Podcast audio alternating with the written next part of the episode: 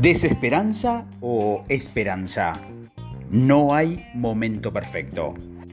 Una tarde me llamaron al consultorio para preguntarme si podía atender a alguien de urgencia. La emergencia era la muerte de un hijo. El pequeño de 10 años se había ahogado. Por supuesto que acepté. Pocos dolores se comparan a una pérdida como esa. Tenemos palabra para hablar de la gente que pierde a una cónyuge o a los padres Hablamos de viudos o huérfanos, pero no hay una forma de referirse a quien sufre la muerte de un hijo. Para mi sorpresa, la mujer llegó al consultorio lucía entera. Había pasado dos semanas del trágico accidente y ella estaba sumida en un mundo oscuro de tristeza y desesperanza. Claro, seguía cargando con mucho dolor del cual quería hablar, pero también había algo que era muy luminoso en ella.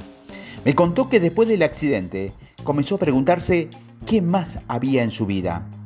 Creo que es inevitable plantearse algo similar frente a un vacío que deja la pérdida de un ser amado.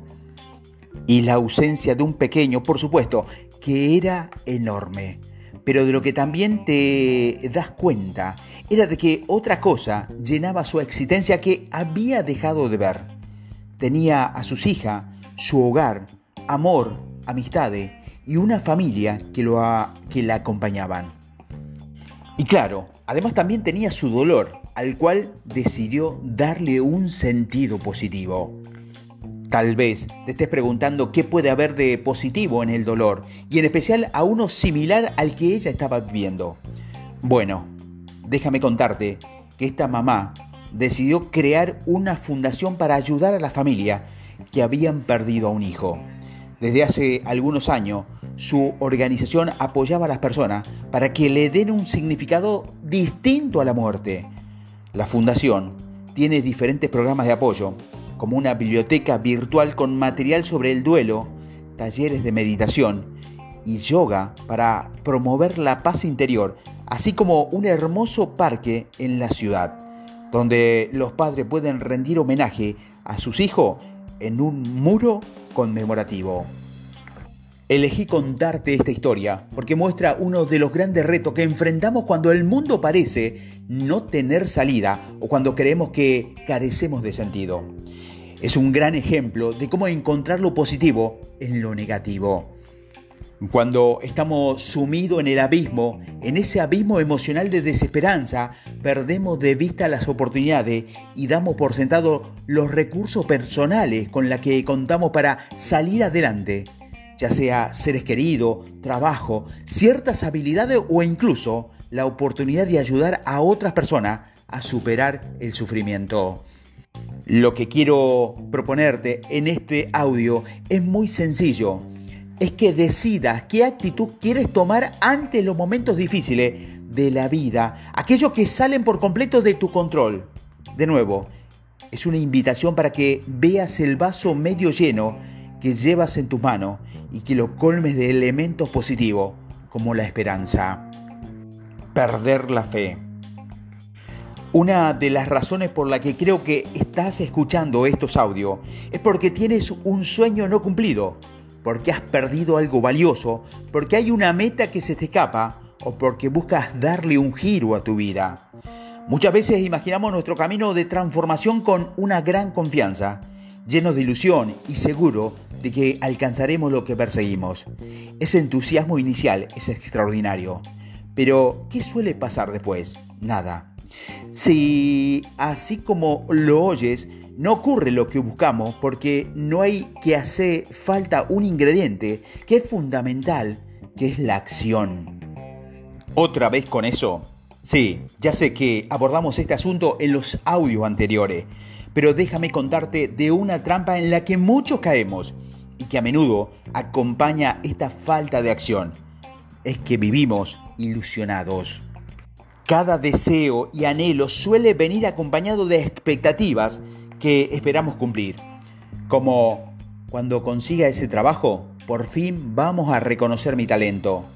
Con el dinero del premio haré el viaje que siempre he querido. O estaremos juntos el resto de nuestra vida. La expectativa son historia que nos contamos sobre lo que queremos que suceda y tiene que ver con una palabra muy curiosa, que es la ilusión. En realidad, la ilusión es un elemento psicológico muy poderoso, pues crea la imagen en nuestra mente de cómo y dónde queremos estar. Poco a poco la vamos alimentando de sueños y energía, y por eso es tan doloroso cuando no se cumple. Esto incluye la pérdida de un trabajo, la muerte de un ser querido o una ruptura amorosa. Y aquí, cuidado, porque la decepción es la puerta de entrada a la desesperanza. Si nos descuidamos, este sentimiento puede convertir un hermoso sueño en una terrible pesadilla. Pero ¿qué es exactamente? Es cuando crees que todos tus esfuerzos han sido en vano te dice que sin importar lo que hayas hecho, los resultados no van a llegar. Y entonces tú, tú mismo te vendas los ojos y dejas ver los aspectos valiosos que te rodean. Poco a poco, esto te va restando fuerza, esa fuerza vital y las ganas de seguir adelante. Llega el momento de que deja de haber una luz en tu vida y vas caminando con un pesado vacío en tu interior, hasta que terminas hundido en el pantano de la zona de confort. En mi experiencia como terapeuta, ha habido gente que me ha dicho, esto es un horror, me pasa algo malo y de pronto se viene todo como avalancha. Y así es. Hay ocasiones en las que algo sale mal, en el trabajo, en la familia, con los amigos y cuando menos imaginamos, nos rodea un mar de, problemas. Pero te digo algo, todos tenemos malas rachas. Sin embargo, cuando cae en la desesperanza, lo que no funciona luce más complicado de lo que es. Los asuntos simples se ven complejos y todo parece más difícil. Si dejas que esto avance, corres el riesgo de paralizarte y caer en un hoyo mucho más oscuro en el que has dejado ver la solución. En este panorama, lo más seguro es que la desesperanza pronto se te susurren al oído como ya nada es posible o acéptalo, nada va a cambiar y esto no va a mejorar o peor aún, todo está acabado. Esa voz hace que creas que no te queda más que una salida, resignarte a vivir así. La desesperanza es como un agujero negro que va tragándote todo lo positivo, incluso tu fe en todo lo bueno. Y créeme, no hay nada peor que perderla y dejar de confiar en lo que sí funciona y en las oportunidades. Si te resignas a vivir en este modo, empiezas a alimentar una actitud negativa de queja, nada es suficiente, los demás son los culpables, nadie te entiende y todo está mal. Lo peor es que cuando fomentas este estado, este estado de ánimo solo provoca que llegue a tu puerta más de lo que no quieres. Lo que antes podía ser una racha fugaz ahora atrae situaciones negativas que se repiten y terminan convirtiéndote en un barril sin fondo. La pregunta importante entonces sería, ¿cómo puedo acabar con esta tristeza, con la apatía, el estrés y la indecisión?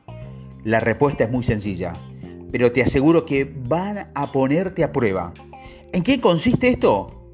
Solo acepta la situación no suena complicado, ¿cierto?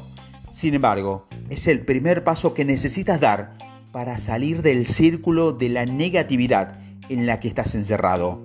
Así que toma tu canasta de huevo y sigue.